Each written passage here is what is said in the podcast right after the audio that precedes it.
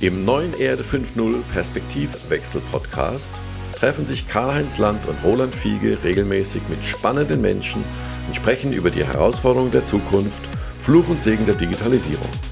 Wir sprechen über die Chancen und Risiken von künstlicher Intelligenz und der Datenökonomie. Ist die Digitalisierung letztendlich der Hebel zu mehr Nachhaltigkeit und der Weg zu einer ökologisch-sozialen Marktwirtschaft? Eine kritische Betrachtung der Gegenwart mit einem optimistischen Blick in die Zukunft. Werbung Anfang. Willkommen zurück bei Erde 5.0 Perspektivwechsel Podcast. Heute wie immer mit Nein, heute mit Toyota und Beyond Zero. Was steckt hinter Beyond Zero? Das habe ich mir auch gefragt. Es geht um eine ganzheitliche Vision, wie Mobilität über Null Emissionen sogar noch hinausgehen kann. Das klingt ja total irre. Na, aber Toyota ist ja nicht ganz neu auf dem Sektor, muss man sagen. Die haben ja schon in den 90er Jahren die ersten serienmäßigen Hybridautos auf den Markt gebracht und bereits 2014 das erste wasserstoffgetriebene Modell, damals den Mirai, vorgestellt. Na, also eine Firma, die schon viele, viele Jahre absolut zukunftsweisende Technologien bringt. Und was genau steckt hinter Beyond Zero? Na, zum Beispiel wasserstoffgetriebene Busse im Nahverkehr oder auch Brennstoffzellen auf LKWs. Also umweltfreundliche Logistik auf der Straße und auch auf der Schiene. Denn es sind sogar Brennstoffzellen für Schienenfahrzeuge geplant und gehen sogar noch weiter. Wir werden auf dem Wasser Katamarane sehen, die Brennstoffzellenantriebe haben, nämlich den Energy Observer Katamaran. Und wenn ihr im Urlaub seid, schaut mal hinaus aufs Meer Vielleicht seht ihr ja den Energy Observer Katamaran kreuzen. Und all diese Technologien werden seit Februar diesen Jahres am Fuße des Mount Fuji in der Woven City umgesetzt. Eine vollständig von Toyota Brennstoffzellen angetriebene Prototypenstadt. In der Woven City werden vom automatisierten Fahren bis hin zur Robotik und KI die neuesten Technologien direkt in der Realität umgesetzt und getestet. Und das alles mit dem Ziel, mit kontinuierlichem Fortschritt zu einer besseren Gesellschaft beizutragen. Den Link zu Beyond Zero findet ihr in den Show Notes. Also, let's go Beyond Zero mit Toyotas Vision einer besseren Zukunft für alle. Werbung Ende. Willkommen zurück zur Erde 5.0 Perspektivwechsel. Heute Wahlspezial. Also wir sind zwei Wochen äh, quasi vor der Bundestagswahl 2021 und Karl-Heinz und ich haben uns überlegt, dass wir da mal genauer reingucken und mal schauen, wie das auf uns wirkt.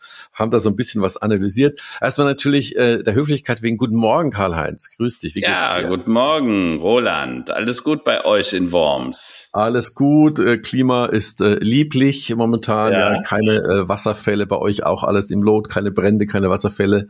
Alles bestens. Was macht eigentlich das Waldsterben bei euch? Geht's dieses Jahr oder du, viel Wasser? Absolut. Also ich glaube, es hat wirklich genügend geregnet. Äh, irgendwie die Borkenkäfer, ich glaube, die haben keine Nahrung mehr gefunden, weil sie das, den Wald haben die schon weg. vorletztes Jahr gefressen. ja. So. okay. Und jetzt äh, verhungern wahrscheinlich die armen Borkenkäfer im Moment. Die Arme oder sie ertrinken. Na. Oder sie ertrinken, genau. Wir haben ja, äh, Karl-Heinz, heute uns entschlossen, das Thema Wahlen und Bundestagswahl äh, mal so als, als Fokusthema zu, zu packen, weil das natürlich uns alle betrifft und relevant mhm. ist für alle. Und da kommen wir natürlich auch aber vorher zu unserer Rubrik Themen des Tages. Ähm, mhm. Heute ist der 7. September und äh, erzähl mal, was hat dich heute früh so überrascht und äh, was hast du entdeckt? Ja, also ich wollte natürlich nicht wieder die üblichen Themen nehmen. Äh, deshalb habe ich gesagt, äh, lassen wir doch mal eine neue Rubrik äh, kreieren, Neues aus der Rubrik Meinung versus Wissen. Äh, mhm. nachdem sich ja schon viele Promis wie Naido, Wendler, Nena als äh, Querdenker geoutet haben, äh, zieht nun auch Till Schweiger nach. Der Filmemacher glaubt offensichtlich, Corona-Impfung sei für Kinder schädlicher als das Virus äh, und äh, ignoriert dabei scheinbar die Meinungen der Wissenschaft. Ähm, jetzt muss man sagen, ist es nicht das erste Mal, dass Till Schweiger durch fragwürdige Äußerungen rund um Querdenker und Verschwörungstheorien auffällt. Aber ich sag bitte, bitte, schlimm, wenn es mehr Meinung als Wissen gibt. Lieber Till, dass du nicht die hellste Kerze auf der Tochter bist, das hast du ja schon häufiger durch Äußerungen bewiesen. Aber hab doch bitte Respekt vor Wissen und hab Vertrauen in die Wissenschaft. Äh, du weißt scheinbar gar nicht, was du mit solchen Äußerungen anrichtest, denn die Promis beeinflussen schon den einen oder anderen.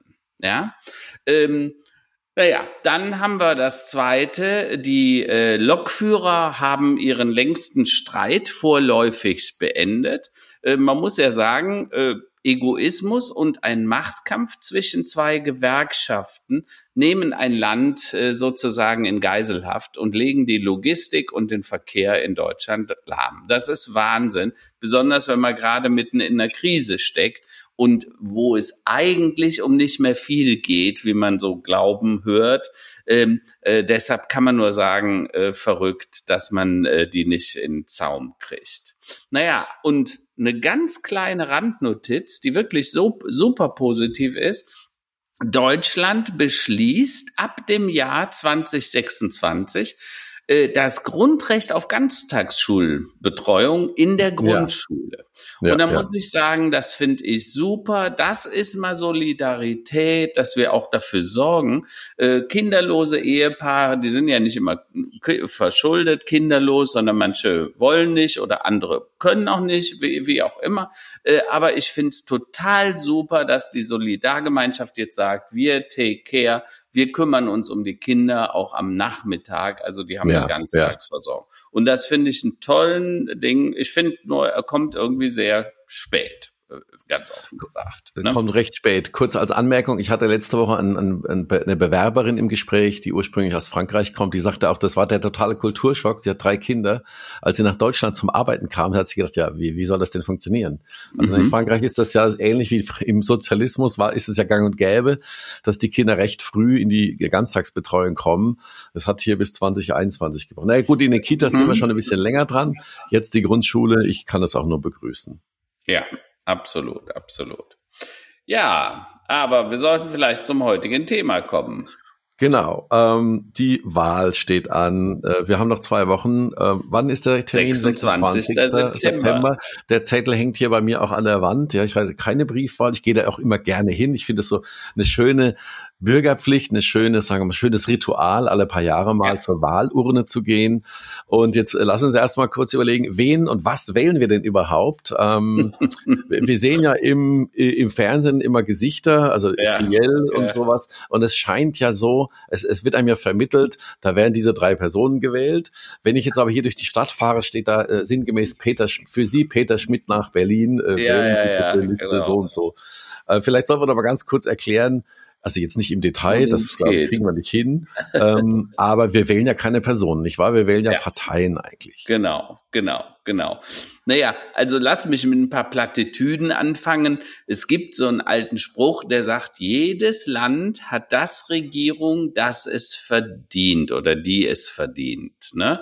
Ähm, aus meiner Sicht äh, haben wir im Moment so ein bisschen mit einem Stillstand zu tun. Ne? Also die letzten 16 Jahre waren extrem nennen das mal positiv stabil, äh, aber wir haben es auch mit einer ganzen Reihe von Fehleinschätzungen zu tun gehabt. Ne? Also wenn man sich so mal überlegt, Klimawandel, Flutkatastrophen, äh, Fehleinschätzung Digitalisierung, Fehleinschätzung Afghanistan, äh, Renten, Bildungssystem und ich persönlich glaube ja auch, dass die E-Mobilität eine massive Fehleinschätzung, die werden wir in wenigen Jahren korrigieren müssen, aber da haben wir ja schon oft drüber gesprochen.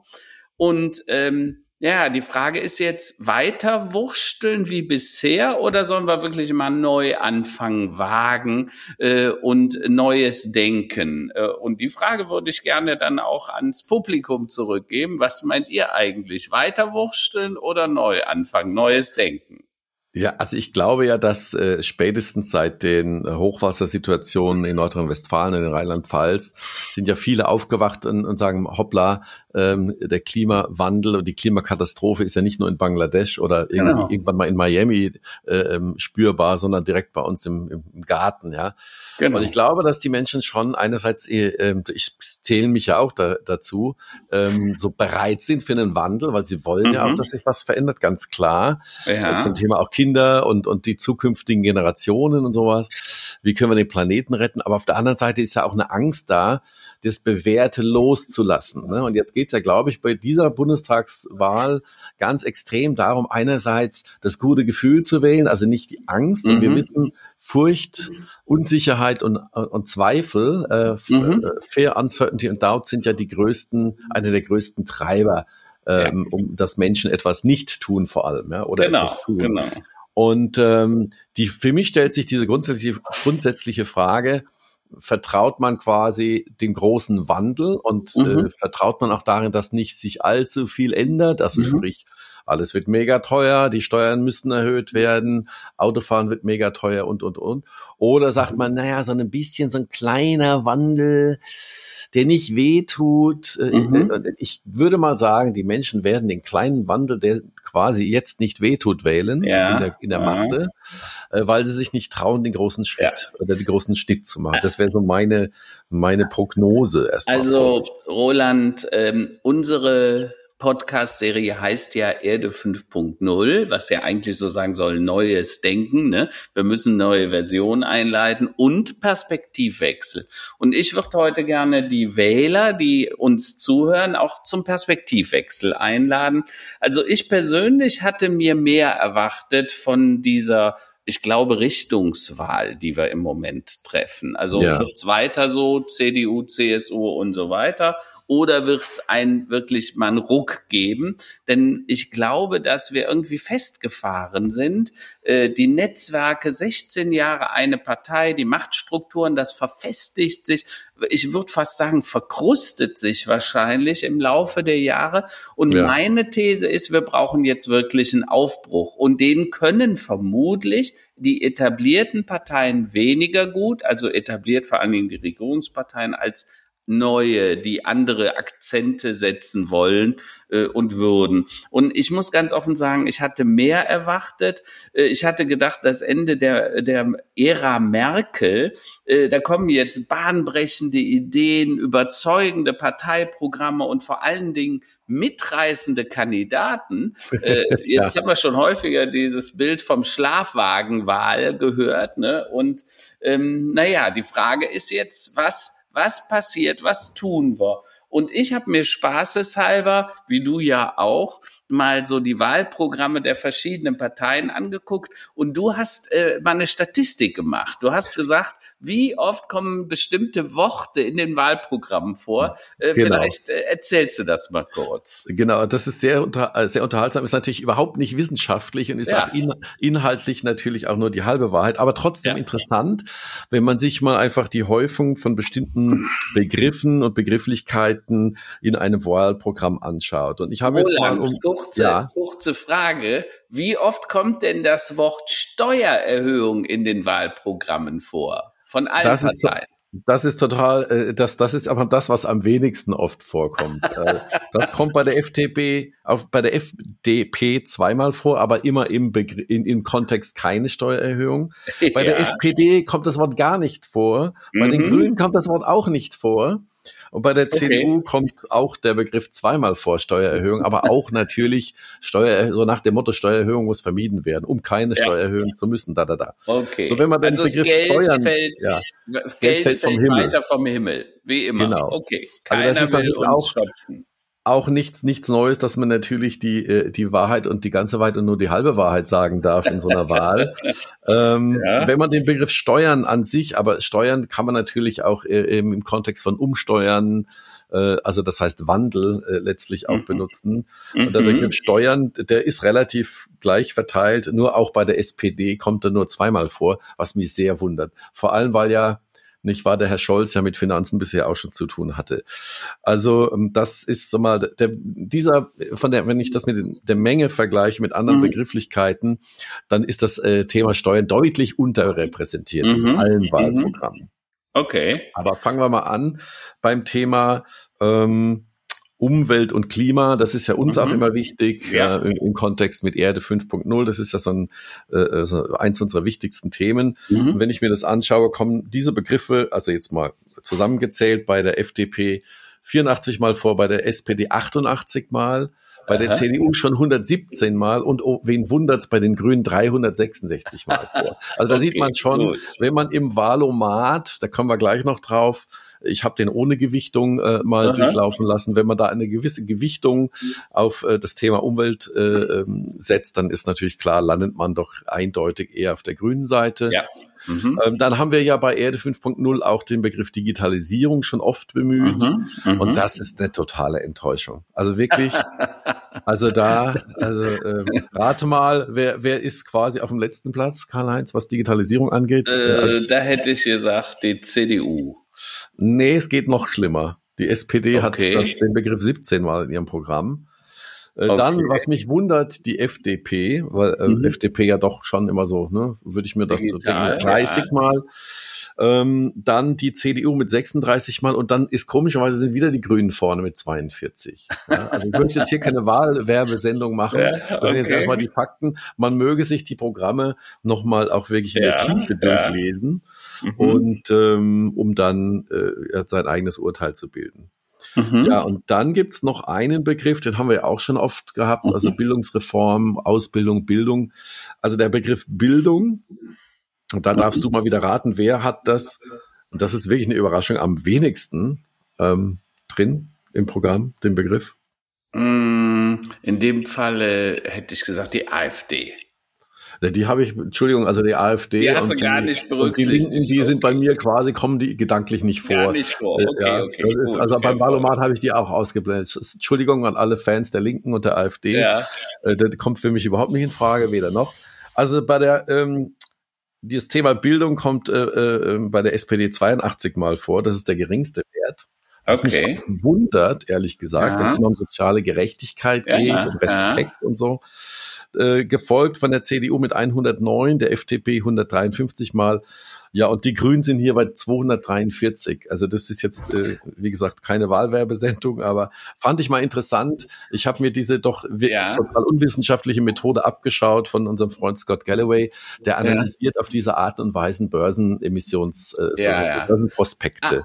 Ah, aber, und, aber ähm, Roland, ist es nicht auch so, dass tatsächlich die Grünen das längste Wahlprogramm haben. Irgendjemand hat gesagt 320 Seiten. Ne? Also du kannst natürlich auf 320 Seiten mehr unterbringen wie auf 15 Seiten. Ja? Äh, 272 Seiten, genau. Ja, logisch. Ne? Damit wäre ja auch die Unwissenschaftlichkeit dieser Methode auch so sofort. ja, äh, genau, genau. Ne, weil die Grünen haben halt ein extrem langes und ausführliches Wahlprogramm. SPD hat 66 Seiten, ja. äh, FDP 68 Seiten die CDU 140. Also da hat tatsächlich, ähm, waren die Grünen doch sehr fleißig. Ja, ja, ja. Das ist super. Okay, gut. Wir haben gesagt, wir wollen heute über Wirtschaft und Auto sprechen, Klima mhm. und Umwelt, Familie und Bildung, die Digitalisierung, Sicherheit. Sicherheit ist ein wichtiges Thema. Und was mir bisher so ein bisschen gefehlt hat, äh, aber vielleicht muss man auch sagen, ist das äh, bei den Grünen dann doch irgendwie vertreten, ist das Thema so Vision. Ne? Wo, mhm. in welcher Welt wollen wir denn überhaupt leben in Zukunft? Ja, und vor allen Dingen auch unsere Kinder und Enkelkinder. In welcher Welt sollen die denn später mal leben? Ähm, Du hast ja schon vom Valomat gesprochen. Mhm. Ähm, ich habe den auch probiert. Du hast ihn gewichtet. Also du hast gesagt, die Kleinen willst du gar nicht berücksichtigen, die fallen raus. Ich habe gesagt, ich lasse alle zu. Ja, ja und interessant, äh, ja. vielleicht überraschend bei mir auf Platz eins mit der höchsten Übereinstimmung über 70, 73 Prozent ist, äh, habe ich noch nie gehört, DIP, Demokratie in Bewertung und Volt. Volt sind mir schon in letzter Zeit häufiger positiv auch im, im äh, Landeswahlkampf in Nordrhein-Westfalen aufgefallen. Äh, und die sind sehr weit vorn. Und wenn man sich das Wahlprogramm anschaut, äh, intelligent gemacht. Das Problem ist, ne, wenn, du, wenn du deine Stimme solchen Parteien gibst, äh, die vermutlich im Moment keine Chance haben. Das kann sich ja in den nächsten, nächsten Jahren ändern. Die Grünen waren auch mal nicht wählbar oder ne, waren mal eine Randgruppe. Heute sind sie das nicht mehr.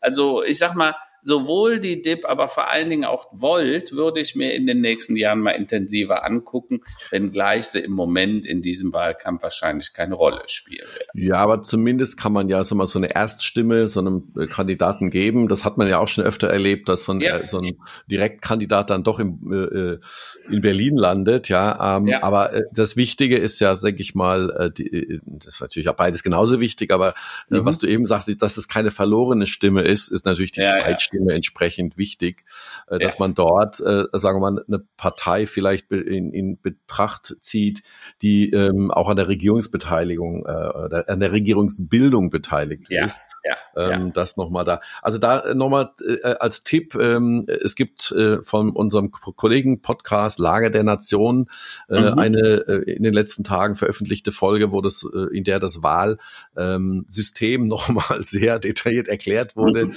Äh, es ist also komplex, äh, dass es fast keiner versteht. Deswegen mhm. gut, es gibt zwei Spalten. Sie haben zwei Stimmen, eine links, eine rechts. Äh, Erststimme ist äh, hier für die Direktkandidaten des Wahlkreises. Mhm. Das sind auch die Menschen, die uns auf den Wahlplakaten entgegenlachen in unseren Städten und Gemeinden. Mhm. Und die Zweitstimme eben für ja, ähm, ja. Sitzverteilung im Bundestag. Sollen ähm, wir mal auf die einzelnen ja. Positionen ein bisschen eingehen? Was machen ja. denn äh, äh, äh die Grünen, die SPD, die CDU zum Thema Wirtschaft? Was sagen die denn?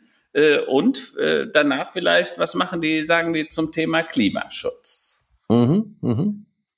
Bei wem wollen wir denn anfangen? Du, mir wurscht. Also äh, ich sag mal, vielleicht. Alphabetisch durch. Ja, genau, machen wir es. Dann ist die C, ne? Dann, dann ja, ist genau. Die C ganz vorne. Die C. Das, so, also äh, wo wollen wir anfangen? Wirtschaft, ne? Ja. Es gibt ja so diesen großen, großen Streitpunkt, ähm, also Wirtschaft, Innovation, Umwelt hängt ja alles miteinander, miteinander zusammen. Mhm.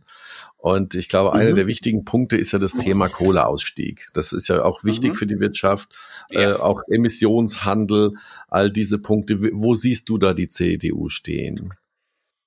Also das Thema bei der CDU ist halt, äh, das hat ja auch Herr Laschet als äh, Bundeskanzlerkandidat schon gezeigt, so mit der Kohle und dem Ausstieg, da hat er es nicht. Er sagt, es bleibt bei 2038 ähm, das ist noch eine lange Zeit. Besonders dann, ich habe die Zahlen, die ja schon mal genannt, von den 750 Millionen Tonnen CO2, die in Deutschland pro Jahr vor Corona, muss man sagen, im, äh, emittiert wurden, waren 150 Millionen Tonnen aus der Kohleverstromung. Also doch ein erklecklicher Anteil, ja.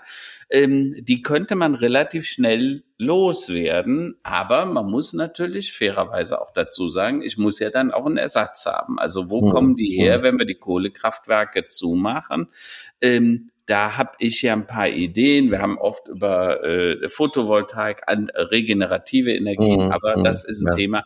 Ich glaube, dass die CDU äh, da vielleicht ein bisschen zu ähm, zu pessimistisch ist, wie man das anders lösen kann. Und ich glaube, dass äh, äh, eine Partei wie die Grünen da sehr viel aggressiver wären ähm, äh, SPD ist in dem Punkt leider auch nicht aggressiv. Die sagen auch erstmal, es bleibt was, so. Was ne? mir auffällt, ähm, und das ist vielleicht auch der Grund, warum das Grünen-Parteiprogramm so lang ist, äh, ist, mhm. dass sie natürlich viel konkreter werden in, in Teilen. Mhm. mhm. Also wenn ich mir jetzt bei der CDU durchlese, äh, wir werden unsere Wirtschaft wieder in Schwung bringen, ja. ähm, äh, dann, äh, ja, also das, das ist äh, moder ein Modernisierungsjahrzehnt in Deutschland. Das, da, das bin ich ja dabei. Ne? Also ja. das ist ja alles alles richtig und gut, aber das sind halt typische Wahlkampfparolen, die auch. Wie, ne? Aber wie? Also ja, wie genau, ist, ist halt genau, nicht drin genau. und hat und wirklich ganz konkret zu sagen, wir machen, es gab jetzt, ich glaube, letzte Woche eine, eine Meldung, aber das ging auch so im Neben, als Nebengeräusch, äh, dass ich glaube, die CDU vorgeschlagen hat, ja, Photovoltaik auf jedes Dach und dass man mhm. quasi ähm, äh, Nullzinskredite über die äh, ähm, äh, äh, ich sag mal, großen Banken letztlich äh, hier, na, wie heißt es? Mhm. Äh, wieder Kreditanstalt für Wiederaufbau, KfW, so, KfW-Kredite null Prozent, äh, damit jeder quasi eine, mhm. eine, Photovoltaikanlage sich finanzieren kann. Also ja, das war ja. aber auch so, so mehr so eine, das kam so als Nebengeräusch, aber dass mal so wirklich das fest in so einem Programm drin steht, ich finde es alles ein bisschen vage mhm. formuliert, so dass mhm. man am Ende das Bauchgefühl und die Sicherheit wählen soll und das Vertrauen in Armin Laschet letztlich wählen soll. Also das ist mir mhm. ziemlich unkonkret. Ja, ja, ja. Äh, übrigens an der Stelle auch nochmal das Thema ähm, die Ostsee-Pipeline, hier Nord Stream mhm. 2, eine Gaspipeline. Äh, alle etablierten Parteien sagen, die soll wie geplant ans Netz gehen. Die einzigen, die sagen, nee, ähm, sind die Grünen. Übrigens, mhm. diese Pipeline soll 75 Milliarden Kubikmeter Gas pro Jahr transportieren. Äh, Gas, genau wie Öl, genau wie Kohle, fossiler Brennstoff. Ne? Also da ist viel CO2 drin. Ähm, und die Frage ist, das hat ja zwei Auswirkungen. Einmal wirtschaftlich, weil das heißt, äh, wir machen Putin, die Russen stärker. Eine Gazprom ja. steckt ja dahinter. Ja, äh, ja. Und der russische Staat, dem gehört halt Gazprom. Äh, und äh, Herr Putin verdient auch ordentlich mit. Und die Frage ist, wollen wir den jetzt unbedingt stark machen, ne? nur weil äh, Herr Schröder da im Aufsichtsrat sitzt. Ja, der hat ja immer noch gute Connections da. Ja, ne? das ist eine sehr, sehr zweifelhafte Sache. Also einerseits frage ich mich auch, wie viele Milliarden da bisher reingepumpt wurden. Ähm, von den Mengen her ich hatte auch eine Studie gelesen letzte Woche. Man, also es gibt genug andere, sagen wir, Versorgungswege und Pipelines und andere Partner dass auch selbst wenn äh, der Gasverbrauch sich enorm steigern äh, würde, äh, bräuchte mhm. man letztlich die Mengen, die aus Russland kommen, bräuchte man gar nicht. Also deswegen, wie mhm. man das, wie man das macht, äh, also jetzt verstehe ich das, fällt mir das Verständnis für, dass, wie du gesagt hast, wie mit man, wie man mit so einem Diktator wie Putin, nenne ich jetzt einfach mal so, mhm. ähm, mehr als zweifelhafte Person äh, solche strategischen Deals eingehen kann, ähm, dem man also nicht so viel Vertrauen äh, quasi. Also man äh, stärkt letztlich die Wirtschaft äh, in Russland, ähm, weil, naja, viel, was haben sie denn sonst außer Rohstoffe? Ja, also sonst so wahnsinnig viel mehr ist es nicht. Ne? Und mhm. äh, ja, also da eine, eine Vision entgegenzustellen, die da heißt, ähm, Gott, oh Gott, jetzt werde ich hier Wahlkampfpromoter für die Grünen, äh, zwei äh, Prozent für Windkrafträder äh, Vorschrift, vorschreiben und, und viele andere ja. Dinge. Also mal den, den traue ich es eher zu, ja. Also. Mhm. Mhm. Okay. Ja, also Fakt ist, ähm, man muss halt aggressive Ziele sich setzen. Also ich ja. glaube, in einem Punkt muss man wirklich sagen, die Grünen haben den Ernst der Lage tatsächlich scheinbar am stärksten verstanden. Äh, und ich sag mal, äh, wir haben nur diesen einen Planeten. Es gibt keinen Plan B. Das muss man einfach nüchtern ja. feststellen. Und wir sollten schon dafür sorgen, dass wir äh, äh damit klarkommen. Es gibt inzwischen ja erste Wissenschaftler, die sagen, dieses 2-Grad-Ziel ist eigentlich kaum mehr, also 1,5 hat man eigentlich schon abgehakt. 2 ja. Grad ist schwierig. Und übrigens, lassen wir das auch mal erklären dass wir im Moment diese Extremregen haben. Und zwar nicht nur wir in Deutschland, im Ahrtal, an der Mosel, in Bayern, jetzt letztens in Salzburg, ne, die hatten jetzt im Salzburger Land diese Fluten, in Belgien, ja, ja, ja, wir hatten sie in Italien, in Ligurien, wir hatten sie jetzt wieder mhm. in, äh, in Orlando, äh, nicht Orlando, in, ähm, in New York, ne? In, in New York, das war vorletzte Woche, davor war es aber äh, wieder in nach verdeckt. New Orleans meinst du? New Orleans, ja. Der jährliche verdeckt. Hurricane, der da einmal durchfährt, ja, genau. So, ne, und das Thema ist halt, warum haben wir diese Starkregen? Weil die äh, Temperaturerhöhung von einem Grad führt dazu, dass die Luft bis zu sieben Prozent mehr Wasser speichern kann. Also drei Grad sind dann über 21 Prozent. Ne? Äh, und das geht nachher exponentiell nach oben. Und wenn dann das Wetter stabile Wetterlagen bringt, dann regnen die eben auf einer Stelle ab, was ja, früher ja. nicht so schlimm war, weil einfach nicht so viel Wasser drin war. Aber im Moment, das hat jeder schon mal beobachtet, manchmal sieht das ja aus, als würde man Wassereimer auskippen, ja, wenn es regnet. Und das ist unser Problem. Und das wird so bleiben. Äh, denk mal an die Menschen im Ahrtal, die jetzt überlegen, aufzuräumen, wieder ja. aufzubauen. Ich habe jetzt von einer ja, Bürgermeisterin, ja. Genau. Ich ja. habe jetzt von einer äh, Bürgermeisterin gehört, da in Stolberg bei Aachen, die ja. auch sehr betroffen war, die gesagt hat, wir wissen gar nicht, ob wir überhaupt wieder aufbauen können. Äh, wir haben mhm. so viele mhm. Menschen, die verstorben sind, Häuser, die komplett zerstört sind. Und dann stellt sich ja die Frage, äh, macht es denn überhaupt Sinn, an der Stelle wieder ein Haus ja. zu bauen? Ja, Weil krass, krass, äh, ja. das kann ja sein, dass das in vier Monaten wieder passiert oder nächstes Jahr im Frühjahr. Ne? Wollen ja einen Teufel nicht an die Wand malen. So, und das ist echt ein Problem. Also es gibt ja in allen Katastrophen auch was Gutes. Ja? Mhm. Und dieses, äh, äh diese, sagen wir mal, BUND und Grünen, die Welt geht unter Rufe der letzten 30 mhm. Jahre, die waren ja immer so ein bisschen wie, also zu, für mich waren sie mangels, sagen wir, äh, ja, konkreter Vorstellungskraft, mhm. ähm, immer so ein bisschen übertrieben. Ja, mhm. inzwischen sehe ich das anders. Ähm, weil, guck mal, ich bin Anfang 50, du hast auch schon viel erlebt. Was haben wir alles schon gehabt? Wir hatten mhm. äh, äh, sauren Regen. Ja.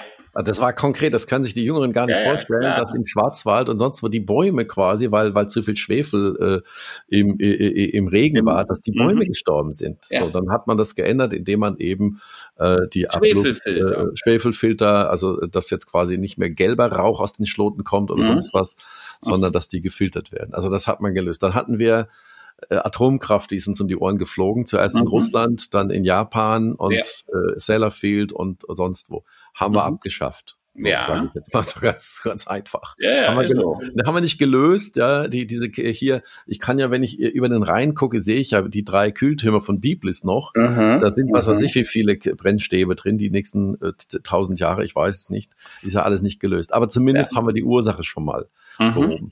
Dann haben wir aber äh, viele Dinge gehabt, äh, Vogelgrippe, äh, äh, äh Mad Cow Disease, Schweinegrippe. Mad Cow Disease, ja. All, genau. all diese, wir haben ja auch schon viele seltsame Sachen erlebt, die, die so ja. apokalyptisch daherkamen, die gingen ja auch wieder weg. Ne? Ja. So.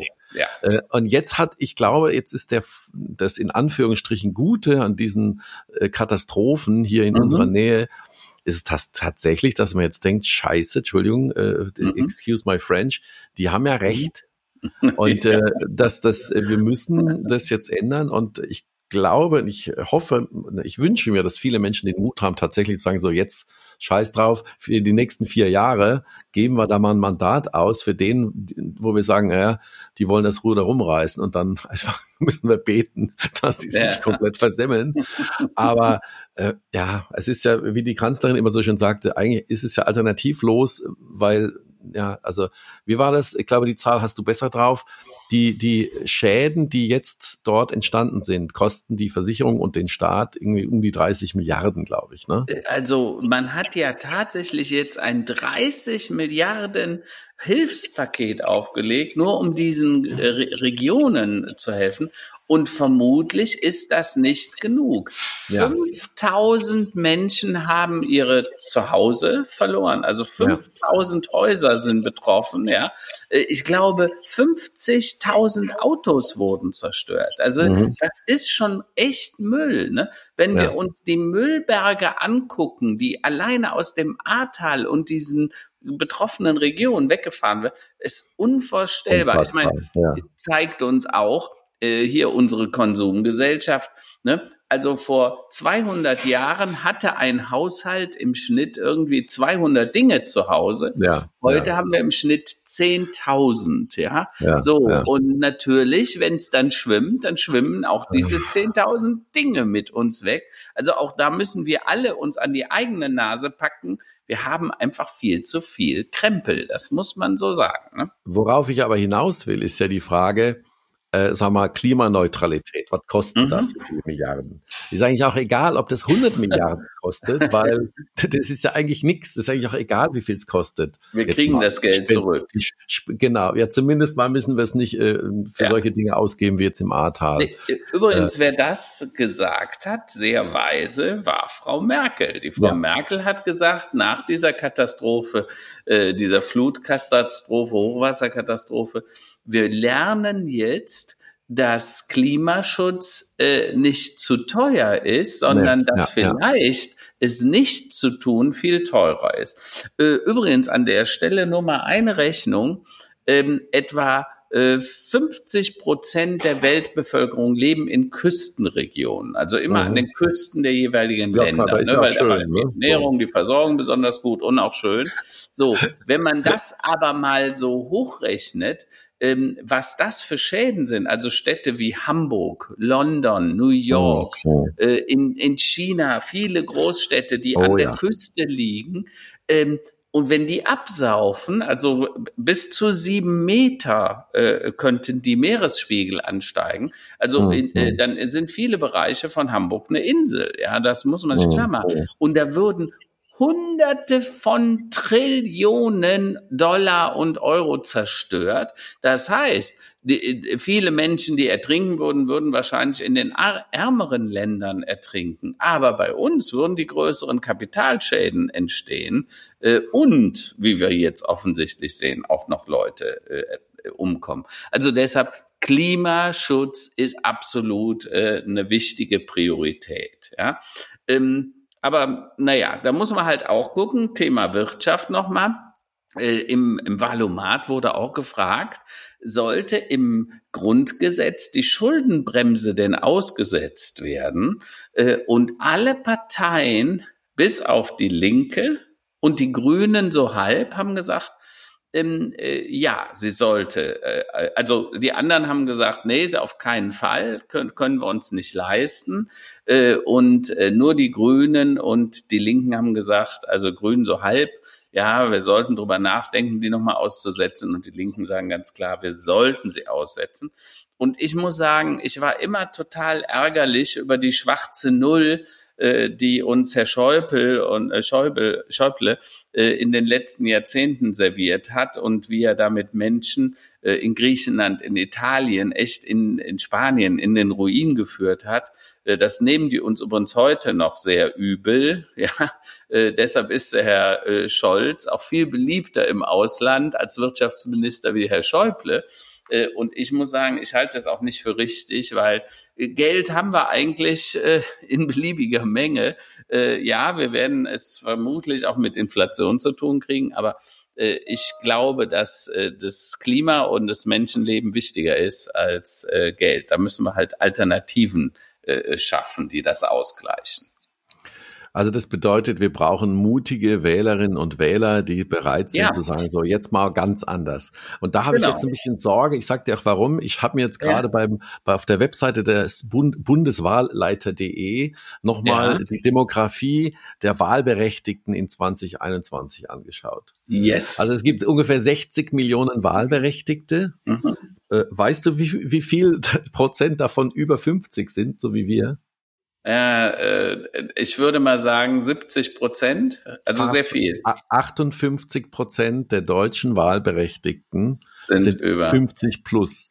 Also wenn wir ja. dann noch die 40 äh, plus dazu nehmen, ja, mhm. da sind wir dann, kommen nochmal 13 dazu, also da sind wir bei, ja, bei über 60 Prozent, äh, bei fast 70 Prozent. Also es ist ja, ähm, das heißt, wir müssen eigentlich gucken, dass die Menschen, die in unserem Alter sind äh, ja. und älter, dass die quasi ja äh, mutig sind, nicht wahr? Jung wählen, jung ja, wählen. Jung wählen. Aber wovor haben denn ältere Menschen Angst? Ja, klar. Ja, dass das sich was ändert. verändert. Ja? Genau. Dass sich was verändert, dass ihre Rente gekürzt wird, dass irgendwie, ja. was auch immer, Benzin, also, was. Man muss ja zwei Dinge sagen. Knapp.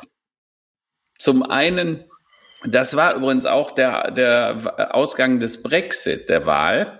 Mhm. Hätten die Jüngeren entschieden, wäre das nicht zum Brexit kommen, dann, aber mehrheitlich auch in England, die haben ähnliche Verhältnisse wie wir. Äh, die Älteren entscheiden, haben dann natürlich auch die Älteren gewählt und die Wahl entschieden. Deshalb kann ich nur sagen, Menschen bleibt jung.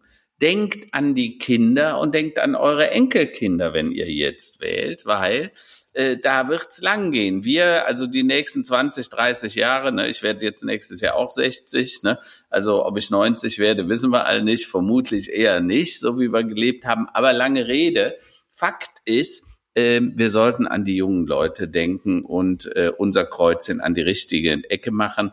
Ähm, und wie, wie sagte mein Opa immer, jung, das letzte Hemd hätt kein Tesch, ja. Also mitnehmen kannst du es sowieso nicht. Ja, und ja, ganz offen diese Ungleichheit, die entstanden ist zwischen äh, äh, früher gab es ja aber eine Arbeiterschaft, einen Mittelstand und die Oberschicht. Ne? Die Oberen werden immer reicher. Ein Prozent besitzt fast 50 Prozent der Welt oder sogar ein bisschen mehr. Und die letzten zehn Prozent besitzen nichts mehr. Und das kann nicht sein, ja. Und das ist ja auch äh, so ein bisschen durch Kolonialismus. Wir beuten die anderen Länder aus, wir kaufen den Sand, seltene Erden, also wertvolle Rohstoffe ab, zahlen Apfel und Ei und wir machen dann hier die Wertschöpfung äh, und verdienen äh, äh richtig viel Geld. Das ist eine Art von moderner Umverteilung, die da stattgefunden hat in den letzten 200 Jahren. Und ich glaube, wir müssen dafür sorgen, dass das in unserem Land anders wird, aber auch in anderen Ländern. Und übrigens nochmal zum Wahlomat. Äh, bei mir, nachdem ich habe ja schon gesagt, Volt war ganz vorne äh, und äh, aber gefolgt wurden dann tatsächlich die Grünen bei mir mit 68,4 Prozent und die SPD ganz dicht auf mit 68,2. Mhm. Da habe ich nur gedacht, lex mich in den Tech. Die du, SPD ja. hat irgendwie was gelernt, ja, also zumindest auf Papier im, im Programm bei, bei mir war das total skurril. Also ich habe jetzt nicht in dem Sinne gewichtet erstmal, was die mhm. Aussage angeht, aber ich habe nach Ausschlussverfahren, äh, ich habe jetzt erstmal nur die Parteien genommen, wo ich sage, die sind an der Regierungsbildung beteiligt äh, und habe dann auch bewusst die AfD und die Linken ausgeklammert. Also, und dann habe ich dann meine Ergebnisse angeschaut, wie gesagt, ohne thematische Gewichtung. Und dann mhm. stand da irgendwie SP, äh, FDP 54 Prozent, SPD 56 mhm. Prozent, Grüne 53 Prozent, CDU, 4, also so nach dem Motto, alle gleich auf das macht's ja auch nicht. Also so, das ist ja genau das Dilemma, in dem man so sich befindet.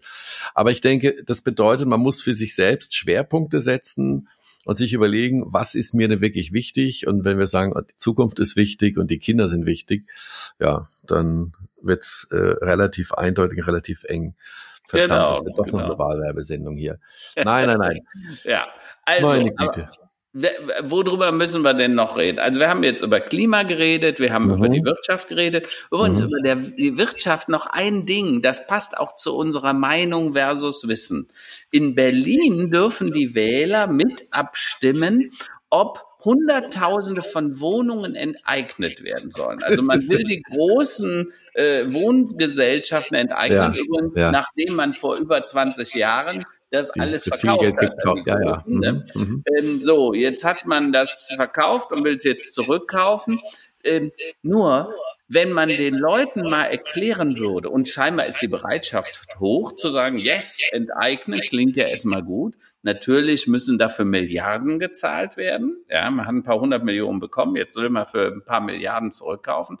Aber dann ist ja noch kein Quadratmeter mehr Wohnraum nö. entstanden. Nö, nö, das heißt, statt dass die Stadt sagt, wir machen ein neues Wohnraumkonzept, wir bauen Sozialraum, so wie es übrigens Wien schon seit vielen, vielen Jahrzehnten mhm, macht. Ja, ja, die ja. haben ein paar hunderttausend Sozialwohnungen in der Stadt, das Leben recht günstig. Statt das zu sagen, machen wir auch hier, will man jetzt Leute enteignen. Und ich sage, entschuldigt mal, wie dumm muss man denn sein? Informiert doch die Bürger mal offen, äh, dass das vom Wohnraum her nichts mehr bringt und zum anderen natürlich Investoren, auch Großinvestoren abschrecken wird, überhaupt noch was zu machen, weil Klar, ja immer natürlich. die Enteignung drohen würde. Ne? Ja, Berlin ist ja so ein Musterbeispiel an, an Dingen, die wunderbar funktionieren. Aber was mich halt eigentlich was mich ja auch wahnsinnig macht, und das ist ja eine typische Berliner Haltung, ja, also man geht jetzt zur Bundestagswahl und weil sie die öffentliche Verwaltung nicht auf die Reihe kriegen, kann man mit einem abgelaufenen Perso oder einem mhm. abgelaufenen Reisepass ins Wahlbüro gehen und alle finden das auch noch witzig und finden das so charmant. Oh ja, das ist, das ist Berlin. Und ja, ich auch sagen, ja, ja. genau Super. die Akzeptanz Super. dieses Schneckentempos ist genau das, was mich eigentlich jetzt kommt der Rant des Tages. Was mich in Deutschland so wahnsinnig macht, ist tatsächlich mhm. dieses, nö, das geht so nicht, das haben wir schon immer so gemacht und ja. äh, wie es schneller geht, wissen wir auch nicht. Also so dieses, ja. diese Haltung, wo ich sage, ich krieg die Krise. Da draußen die Welt ja. dreht sich schneller. Ich sage nicht, dass wir sie noch anschubsen müssen, ja. aber es gibt einfach so eine Haltung, die oft einem, äh, äh manchmal in der öffentlichen Verwaltung, mhm. aber auch bei Handwerkern oder in, in Konzernen auch begegnet, mhm. wo man einfach so, die Leute stehen da, zucken mit den Achseln und sagen, ja, ja. nö, weiß ich nicht. Und da ist wiederum kein Mut zur Veränderung und Mut zur, ja, äh, ja, nach, nach vorne Beförderung zu erkennen. Und das Roland, ist das, wo ich sage, den Leuten geht's noch zu gut. Da sind wir aber auch wieder bei dem Punkt. Lass uns jetzt mal über die Digitalisierung sprechen. Ich habe mhm. mich in den letzten Tagen mal wieder intensiv mit dem Esten auseinandergesetzt. Ja. Also was Estland und Lettland so an Digitalisierung gemacht haben, ist vorbildlich ich kann einen, eine Staatsbürgerschaft, äh, äh, digitale Staatsbürgerschaft in Estland beantragen innerhalb von 30 Minuten. Das kannst du vom übers Internet machen. Dann hast du quasi da ein Perso. Zweitens, du kannst eine Firma gründen in einer halben Stunde. Äh, deine Kinder, wenn die zur Schule gehen, ich hatte mich mit dem Schulminister vor ein paar Monaten auf einer Konferenz in Köln unterhalten. Mhm. Äh, die Eltern werden per SMS benachrichtigt, wenn die Kinder einen Tag nicht zur Schule kommen, ähm, wenn es Einträge ins Klassenbuch gibt. Das Klassenbuch ist öffentlich zugänglich, also für die, die aha, äh, Eltern aha. und so weiter. Mhm, mhm. ähm, äh, alles wird digital gemacht. Der Unterricht kann sowohl digital als auch, aber nicht weil Corona war, sondern das ja. konnten die auch schon vorher. Mhm. Äh, die Kommunikation zwischen Eltern und Lehrern findet sehr viel äh, besser statt und das Thema Respekt in den Schulen ist viel besser als mhm. uns. Also auch mhm. das mhm. Thema Empathiefähigkeiten, wie gehst du mit dem anderen um, äh, Diskriminierung ist in Estland, wird das komplett gehandelt. Ähm, in Deutschland, äh, in Köln, wir haben uns mit der Vision Köln 21 auseinandergesetzt und für Köln eine Vision mitentwickeln dürfen. Und äh, da haben wir unter anderem auch gesprochen darüber, dass die Digitalisierung der Hebel zu mehr Nachhaltigkeit sein kann und gleichzeitig auch zu besserem Bürgerservice. Also ja, wenn ja. etwas digital, also stell, du willst einen Antrag machen, Na du klar. willst einen neuen Pass anhaben, du willst einen Bauantrag machen, ein Bauantrag, der vorher im Prozess, wenn du mit Akten einreichen, die gehen hin und her, Fehler korrigieren, gehen wieder zurück, gehen wieder zurück und so weiter, dauerte im Schnitt ein Jahr. Digital kann dasselbe in drei Tagen passiert sein. Das muss mhm. man sich einfach mal klar machen. Also wenn du es, äh, Bauanträge bearbeiten würdest, vorselektieren ja. durch künstliche Intelligenz, stimmt die Außenmaße, die Grundfläche, bla bla bla, von einem Jahr auf drei Tage. Äh, ja. Was das für den Bürgerservice heißen würde oder zum Beispiel für Wohnungsknappheit, wo wir ja, ja wollen, dass möglichst schnell Wohnraum entsteht. Also. Digitalisierung ist eine Riesenchance, aber wird von uns komplett oder weitestgehend ignoriert äh, und nicht wirklich genutzt. Und da müssen wir einfach sagen, hey, da müssen wir uns alle äh, öffnen. Jede Stadt, jede Kommune, jede Gemeinde äh, und natürlich auch der Bund. Das, das, das, absolut, absolut. Und das ist natürlich dann auch äh, nicht nur, sagen wir, die Bürgerzufriedenheit, die Bürgernähe, äh, aber das ist natürlich auch, hat wiederum wirtschaftliche Auswirkungen, ist ja auch klar. Also mhm. wenn du da schneller vorankommst, kannst du auch günstiger ja, bauen, kannst auch be besser planen und, und all diese Dinge. Das ist also äh, mhm. total, total richtig. Digitalisierung heißt Prozessoptimierung auch, ja, aber man kommt natürlich mhm. auch auf ja ganz neue Ideen, auf die man ja, jetzt klar. bisher gar nicht kommt. Und das ist ein Punkt, den, den, der fehlt mir eigentlich in allen Programmen. So, der war ja auch bei den ja. Triellen, wurde das Thema überhaupt nicht besprochen. Mhm. Ja, ja, also ja, das ist ja. wo ich mir auch sage, das wird immer noch nicht ernst genommen oder ernst genug genommen. Mhm. Äh, und da finde ich ehrlich gesagt auch in den Programmen herzlich wenig, äh, mhm. was da, außer so Lippenbekenntnisse. Ja. ja. Ähm, lassen wir mal auf das Thema Familie, Bildung äh, und sonstiges kommen. Ähm, ich habe mir so ein paar Fragen aus dem Wahlomat angeguckt. Eine mhm. Frage war, die traditionelle Familie aus Vater, Mutter und Kinder soll stärker als andere ja. Lebensgemeinschaften gefördert werden. Ja? Und da ist natürlich die Frage, äh, äh, sollte das wirklich so sein, ja? Oder sollten andere Lebensgemeinschaften ähnlich hoch? Also sollte es egal sein. Wir reden immer über Diversifikation, wir reden über Genderismus, ne, über Frauenrechte, über Menschenrechte und, und über äh, Gleichstellung. Äh, aber dann gleichzeitig äh, sagen wir, oder viele Etablierten sagen, äh, nö, also die, die Familie soll besonders gefördert sein. Und da weiß ich halt nicht, ist das tatsächlich richtig? Ähm, mhm. wie, wie, wie, wie stehst du zu sowas? Naja, es, es sind ja zwei Aspekte dabei. Ich glaube, die Frage zielt ja darauf hinaus, also äh, es geht ja nicht darum, ob Familie besonders gefördert werden soll, äh, mhm. wo quasi Vater, Mutter, Kind oder Kinder mhm. da sind, sondern ob die mehr gefördert werden sollen als andere, sagen wir mal, Familien, äh, Konstellationen, ob das jetzt Lebens eingetragene Lebensgemeinschaften sind, schwule mhm. Lesben, sonst was, Patchwork-Familie.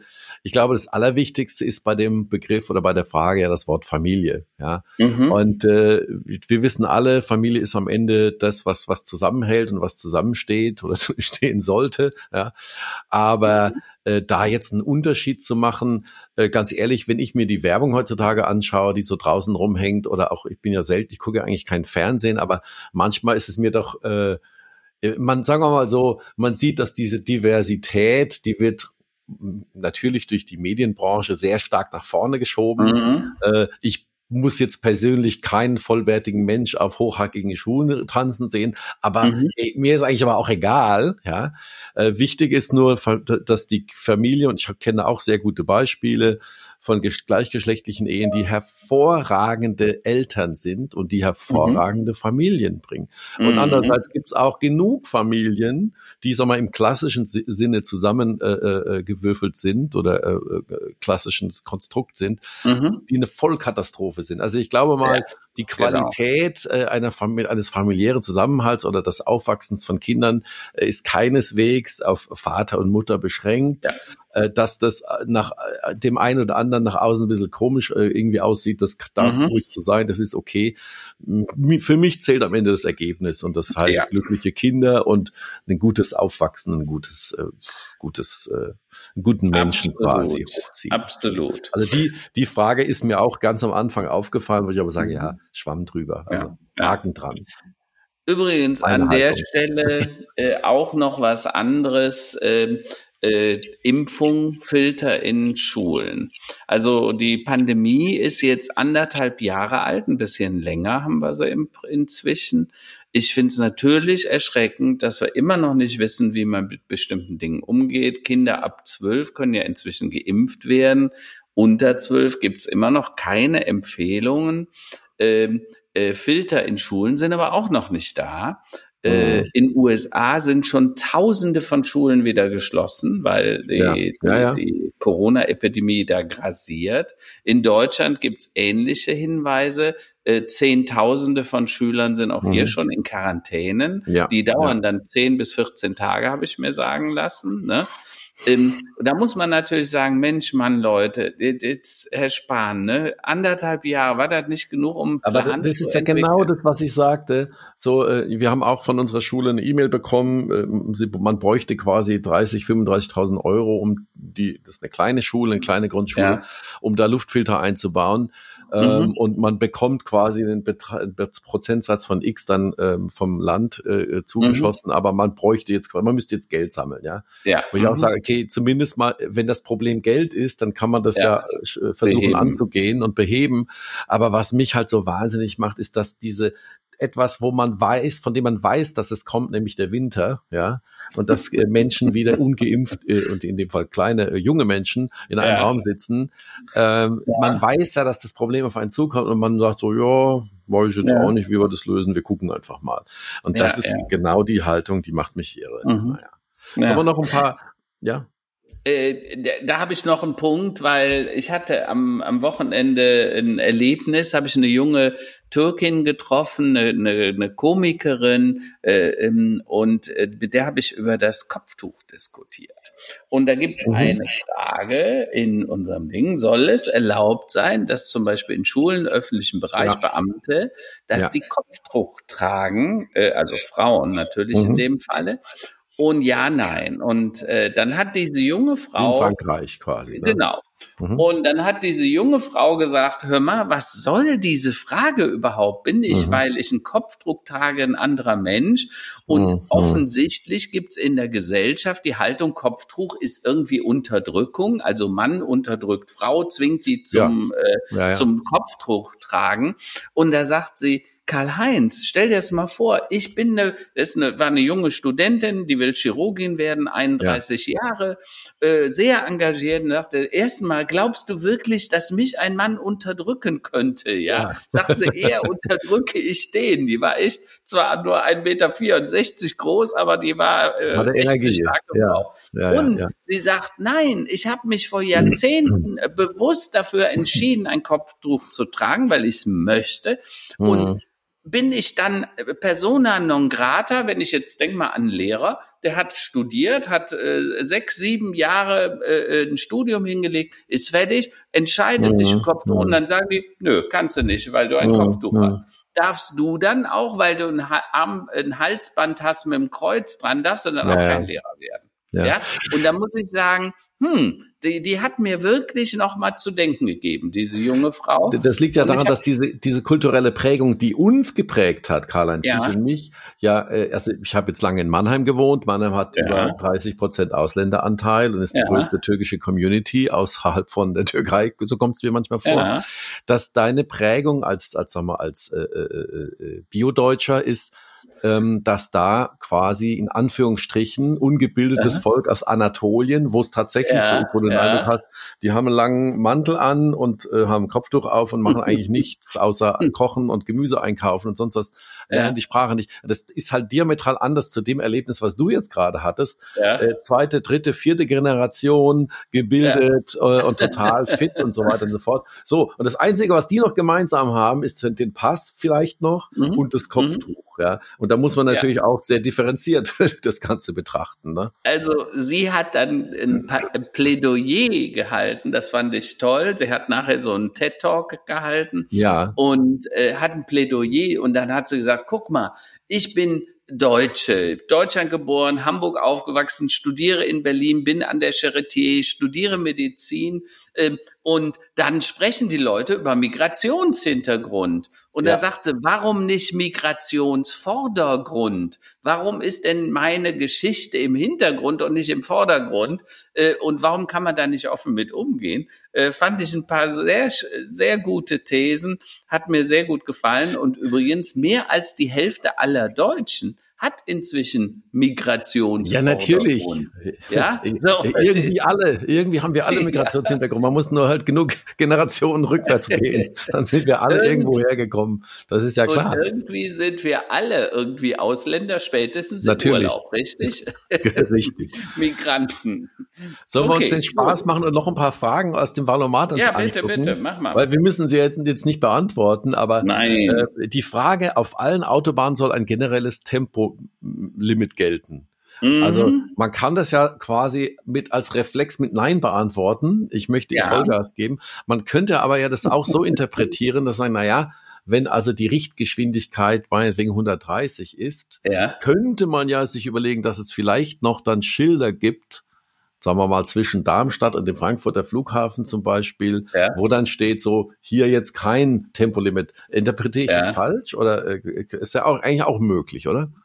Also zwei Dinge. Erstens glaube ich, ist sowieso auf mehr als 60, 70 Prozent der Automaten, Autobahnen ein Tempolimit. Ist eh schon. Ja. So, das ist so. Zweitens gibt's das natürliche Tempolimit. Das ist nämlich der Stau. Ja, also Tempo ich weiß nicht, der Stau, genau. Den, ne? ja, ja. Ich, ich ärgere mich immer, wenn man kein Tempolimit, dass er auch nicht schneller fahren kann. Ja, ja, Drittens ist es erwiesen, äh, jetzt gibt's ja die ersten Städte, die sagen zum Beispiel auch, in Städten Tempo 30. Paris ist die erste Stadt. Ja, ja, ähm, ja, ja. Man hat aber nachgewiesen, dass zum Beispiel der Rollwiderstand bei 30 deutlich höher ist. Also Spritverbrauch ist sogar höher als bei 50 oder 60. Und Mhm. die Geräusche, die Abrollgeräusche sind auch äh, Okay. höher. Und ähm, wenn der Rollwiderstand höher ist, auch der Abrieb der Reifen. Reifen. Der Reifen, Und der okay. Großteil des Feinstaubes kommt heute nicht mehr aus dem Auspuff, dank Katalysatoren. Ja, der kommt ja. von dem Abrieb der Reifen und der Okay. Bremsen. Und insofern muss man sich bei manchen Dingen dann auch fragen, macht das wirklich, also 30 aus Schutz vor Kindern an Schulen und so, sage ich nichts gegen. Aber jetzt alles nur mit Energiesparen zu begründen, ist auch falsch, weil es Ja, einfach ja, ja. falsch ist, ja. Und ähm, äh, deshalb glaube ich, äh, da gehen wir einen Tick zu weit. Äh, ich glaube, das kann man lassen. Und übrigens, es ist nachgewiesen, die, die Verkehrstoten sind seit dem Jahr 1990 dramatisch nach unten gegangen. Die, die, in, Ne, den, in den 70er Jahren, da sind irgendwie 20, 25.000 Leute gestorben im Jahr. Jetzt Ja, sind es noch ja, 3.000. Das ist ja, Ja, ja. also Ja. da haben wir natürlich andere, also wie ich, äh, es gibt auch Menschen, die sagen, naja, also Tempo 130, da, da sinkt die Aufmerksamkeit, äh, Ja. weil du halt irgendwie weniger Adrenalin im Blut Ja. hast. Gehen wir mal zur nächsten witzigen Frage. Wir haben ja noch Ja. fünf Minuten. Äh, bei der, bei, jetzt hatten wir eben das Thema ähm, Demografie der Wahlberechtigten. Jetzt gab es ja eine. Ja. Frage, die heißt, bei Bundestagswahlen sollen auch Jugendliche ab 16 Jahren wählen dürfen. Mhm. Mhm. Ja, habe ich auch gedacht. Genau wie du. Ich habe so mal gedacht, drüber nachdenken. Äh, also zwei Dinge. Ich antworte mit zwei Herzen in meiner Brust. Erstens glaube ich, dass die Kinder heute oft später alt werden, weil sie natürlich auch sehr behütet sind. Zweitens muss man sagen, wenn ich jetzt an so Fridays for Future denke, sehe ich extrem viele junge Menschen, die sich sehr engagieren. Ja, Und grundsätzlich, weil es ja auch um ihre Welt geht und die Demografie, also sprich, dass wir immer älter werden, dafür würde man sagen, hm, wäre nicht doch so eine Art 16 wählen Mhm. gut. Hm, Äh, sie hm. dürfen auch ab 16 Auto fahren, ja, das muss man ja auch sagen. Ne? Jetzt ist die Frage, also zumindest begleitet, jetzt ist die Frage, die sich mir stellt, was wäre denn, wenn wir ein bisschen mehr in politische Bildung täten Hm. und die, die 16-Jährigen, die wählen wollen, dass die so eine Art Mini-Führerschein machen, dass die sich zumindest mal mit den Wahlprogrammen auseinandergesetzt haben. Ja, ja. Ja? Also das, das, ich erinnere mich in, äh, daran, in der Schule haben wir das ziemlich intensiv gemacht. Ähm, Wie Mhm. gesagt, die Zentrale für politische Bildung gibt es wahrscheinlich heute noch, was sie immer hervorragende klar. Heftchen zu bestimmten Kernthemen veröffentlicht hat. Ja. Ähm, also damals, bevor es Wikipedia gab und das Internet.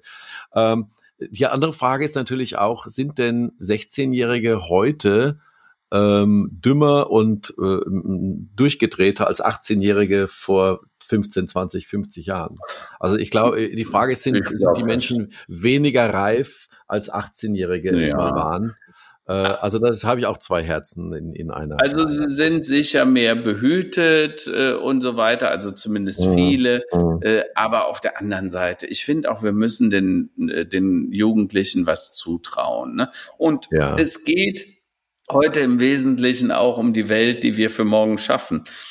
Und ich glaube, da wäre ein bisschen mehr Einfluss gut. Und natürlich würde das auch wieder unsere Parteien beeinflussen in ihren Wahlprogrammen. Ne? Weil wenn Ja. die wüssten, da sind auf einmal ein paar Millionen Mehl- Wähler mehr, die mitentscheiden und die auch durchaus dynamischere Entscheidungen sich wünschen und modernere, ja, dann Mhm. würde ich sagen, also ich habe gesagt, ja, ich fände das grundsätzlich äh, schon gut. Ne? Also wir sehen, das ist ein komplexes Thema, da könnte man noch eine Sondersendung drüber machen und eigentlich den ganzen Ja. Valomat mal durchspielen und mal die einfach nur die Mhm. Fragetechnik analysieren. Ähm, ich denke, wir haben es einigermaßen gut, gut abgerundet heute. Ähm, wir haben noch zwei Wochen Zeit. Ähm, informiert euch, informieren Sie sich, gehen Sie wählen. Das ist erstmal das Allerwichtigste. Wichtigste. Und ähm, ansonsten muss jeder für sich selbst äh, überlegen, äh, ja, was bedeutet für einen selbst Zukunft und äh, wie kann ich quasi Zukunft wählen am besten. Und Mhm. äh, dann sind wir mal gespannt. Ne? Wir haben ja noch, wir haben ja noch ein paar Tage Mhm. Zeit, was noch passiert in den nächsten zwei Wochen. Da haben wir noch unsere Tops und Flops der Woche, Karl-Heinz. Haben wir noch was Ja. äh, oder haben wir das ganze Arsenal schon verschossen? Ja, also erstens, ich kann alle nur auffordern, seid zuversichtlich, seid optimistisch. Nur mit Optimismus können wir die Zukunft provozieren, positiv gestalten und habt Mut, auch bei den Wahlen. Geht mal aus eurer Komfortzone raus, checkt mal im Wahlomat. Ich glaube, der eine oder andere wäre wirklich überrascht, was da rauskommt. Ja. Äh, und guckt euch alles mal offen an und denkt an die Kinder. Zu den Flops und Tops. Also ich hatte am Wochenende die Freude, das erste Mal in meinem Leben auf dem TED Talk dabei zu sein wow. in Köln, äh, in Ehrenfeld. Äh, also, war eine tolle Veranstaltung. Also auf der Bühne, spannend. nicht im Publikum. Auf der Bühne, wow. aber auch im Publikum. Ich habe also auch mhm. gehört, zum Beispiel ja. äh, diese junge Türkin habe ich dort ja. kennengelernt, aber auch ja. eine fantastische Inderin, eine Medizinerin, mhm. die über Geschlechterungleichheit und Diskriminierung mhm. mhm. über Geschlecht äh, gesprochen hat. Fand ich eine ganz spannende Thema. Also TED Talks, wirklich, guckt sie euch mal an. TED Talks findet ihr auf YouTube. Tausende und ja. die Art, die, was die da machen, das ist eine gemeinnützige Organisation weltweit, 54 Millionen Follower auf YouTube, das ist schon wow. mal was. Ja. Also ist echt eine Riesengemeinde und ich muss sagen, ich war begeistert. Tolles Event, Gratulation und danke auch speziell an das Kölner TED Talk Team. Ähm, ja, und der Flop für mich, wie lahm und wie wenig mutig der Wahlkampf ist. Ich habe das Gefühl, man redet dem Volk nur nach dem Mund, wohl wissend, man will es nicht verunsichern. Ne? Diese tiefe soziale Instabilität, die ist ja überall zu spüren. Was passiert mit der Wirtschaft? Was passiert nach Corona? Da sind wirklich große, große Fragen. Ne? Digitalisierung, werden Roboter unsere Arbeitsplätze ersetzen? So viele Fragen. Und ich kann verstehen, dass man verunsichert ist.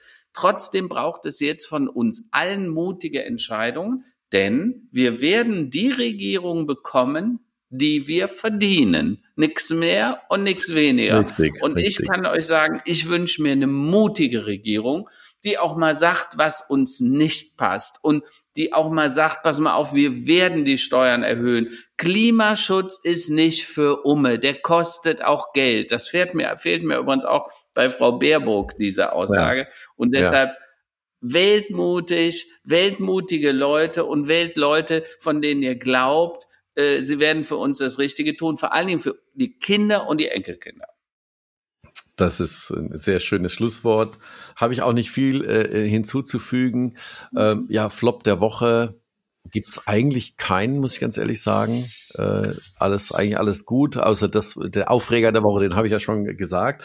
Ansonsten mhm. Top der Woche, ja, hier in Rheinland-Pfalz hat ja die Schule schon begonnen. Letzte Woche, erste Woche Schulbeginn wieder mal.